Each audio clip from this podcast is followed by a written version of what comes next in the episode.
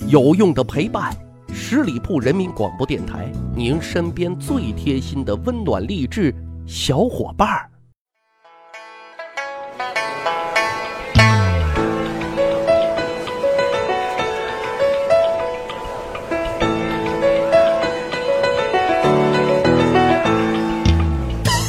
十里铺人民广播电台，趣吧历史，增长见识，欢迎各位小伙伴收听《密史趣谈》啊！先继续打一个小广告，我们开通了《密室趣谈》的微信交流群，欢迎大家关注十里铺人民广播电台的公众微信账号，回复数字一哈就可以扫码进群，在这里呢，大家就可以随时进行互动交流了。好，广告结束，进入正题。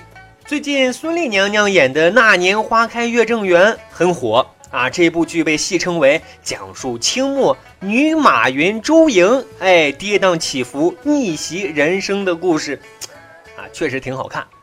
但是今天啊，咱们的主人公是另外一位清代的著名商人，啊，这人在我看来更是厉害，更具传奇。他谁呢？他就是清朝时期的世界首富吴秉鉴。关于他的传奇呢？我们来看一本关于他的记载啊，这本书呢是美国商人亨特编写的，叫做《广州番鬼录之旧中国杂记》啊，书中就说啊，吴秉鉴究竟有多少钱啊，是大家经常讨论的题目。一八三四年，吴秉鉴对他的田产、房屋、店铺、银号以及运往英美的货物等财产估算了一下，大概啊有两千六百万元。这是一个什么概念呢？各位啊，在这个时期的美国啊，最富有的人他的资产也不过是七百万元。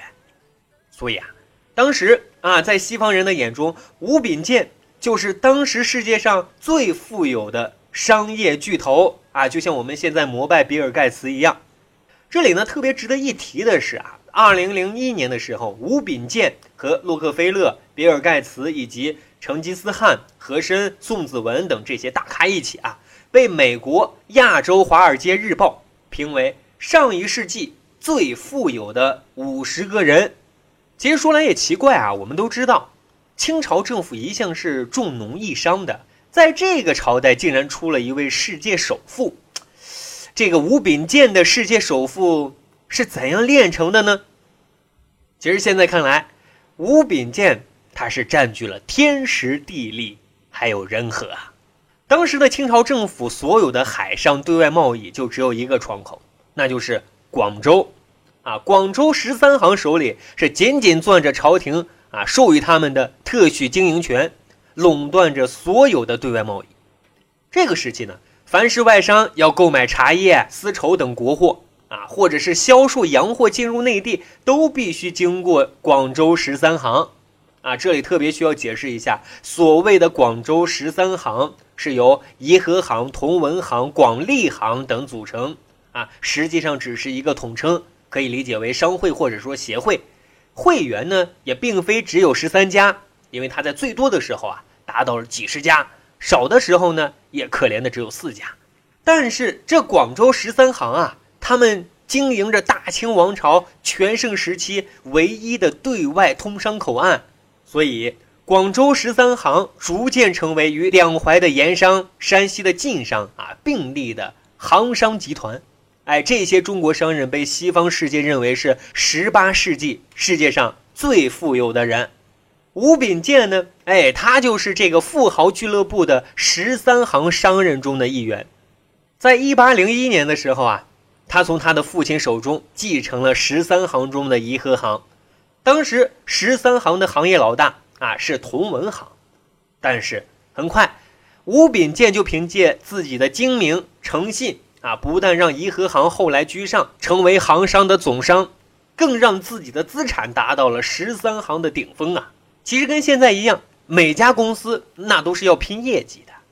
对于从事外贸代理行业的十三行中的每家商行，他们全部的贸易机会都在洋商的身上。洋商跟谁合作啊？谁家的业绩自然就会提高。所以啊，当时十三行当中行业竞争也是非常激烈的。从他父亲手中接过颐和行的吴秉鉴首先要解决的问题就是如何征服洋商啊，让洋商更愿意跟自己进行合作。话说啊，当时行商和外商的交易虽然数额巨大，但是双方的贸易经营全凭口头约定啊，君子约定，从来不用书面的契约。一八零五年，外国商号按照约定运到广州一匹棉花，货到广州之后呢，大伙发现是陈货。啊，行商们都不愿意碰啊，都不要了，因为都怕卖不出去。然而这个时候的吴秉建却收购了这笔棉花，啊，也因此他亏了有一万多块钱。这就有人说他天生性格软弱，面对洋商更是胆小如鼠、软弱无能。可后来的事实上呢，吴秉鉴啊，却凭借着他的这种做法广结善缘。啊，与许多洋商都建立了非常好的私交。现在想来啊，这种私交啊，这种相互信任，在无契约基础的贸易交往中起到的作用啊，是非常关键的。所以呢，在西方人的眼中，吴秉建诚实、亲切、心细、慷慨。啊，关于慷慨，还有一个小故事，说啊，一位欠了吴秉建七点二万银元的美国波士顿商人。因为自己经营不善，无力还债啊，离家多年仍然还不清债务，连家都回不去了。吴秉建知道之后啊，就撕掉了借据，啊，就对他说：“你放心的回国吧，钱呢不用你还了。”这波士顿商人是感激涕零啊。跟他合作的外商知道这件事后啊，都对他的为人是点赞称赞。从此呢，外商们啊，都把精明而大度的吴秉建看成最可靠的。贸易伙伴了。再后来呢，吴秉建在拥有了足够的钱财之后，也很注重笼络其他的行商。啊，据说一八一一年的时候啊，吴秉鉴在担任英国公司羽纱销售代理人的时候，他将利润按比例分给了全体行商，每家行商都分得肉吃，那自然高兴啊。吴秉鉴的威望呢，也是越来越高，越来越高。还有一组数据也特别能说明吴秉鉴商业巨头的头脑，啊，从1811年到1819年，吴秉鉴向濒临破产的行商啊放债高达两百万余银元，啊，他这样做其实是有两个方面的用意，其一呢，表面上看，哎，这是解决了行商的资金困难问题，行商自然还心存感念，但其二其实更为重要。那就是多数资金薄弱的行商从此不得不依附于他啊，使他的行业老大的身份啊得到进一步的巩固。吴秉鉴呢，哎，他就是这样在洋行中恩威并施，一直担当商行的领袖的。可是啊，我们有一句古话哈，叫“三十年河东，三十年河西”啊，很多人就问了，吴秉鉴的结局怎么样呢？说来啊，一八四零年的六月。鸦片战争爆发了，由于吴秉鉴包庇洋商走私鸦片，哈，遭到了林则徐多次的训斥和惩戒。据吴秉建自己估算，在这场鸦片战争当中，他们家损失了不下两百万两白银，啊，但是瘦死的骆驼总比马大呀。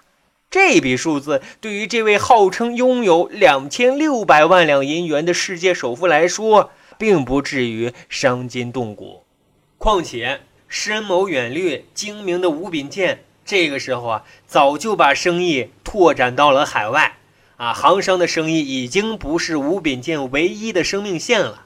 但是，此时的吴秉建哈也是心灰意冷了。他在一八四二年十二月二十三日的时候啊，写信给他的一个美国朋友，啊，说自己若不是年纪太大了。啊，经不起漂洋过海的折腾，他实在啊想移居美国，啊，只可惜这封信写完不到一年的时间，一八四三年的九月，风烛残年的一代世界首富吴秉鉴赫然长逝，终年七十四岁。吴秉鉴去世之后呢，啊，曾经富甲天下的广州十三行开始。逐渐的落寞下去了。好，这就是今天要给大家讲的清朝的世界首富吴秉鉴是怎样炼成的。感谢您的收听，我是大汉，咱今天的节目就是这样，我们下一期再会。本期节目由十里铺人民广播电台制作播出。了解更多的资讯，请关注十里铺人民广播电台的公众微信和新浪、腾讯的官方微博。感谢收听，我们明天再见。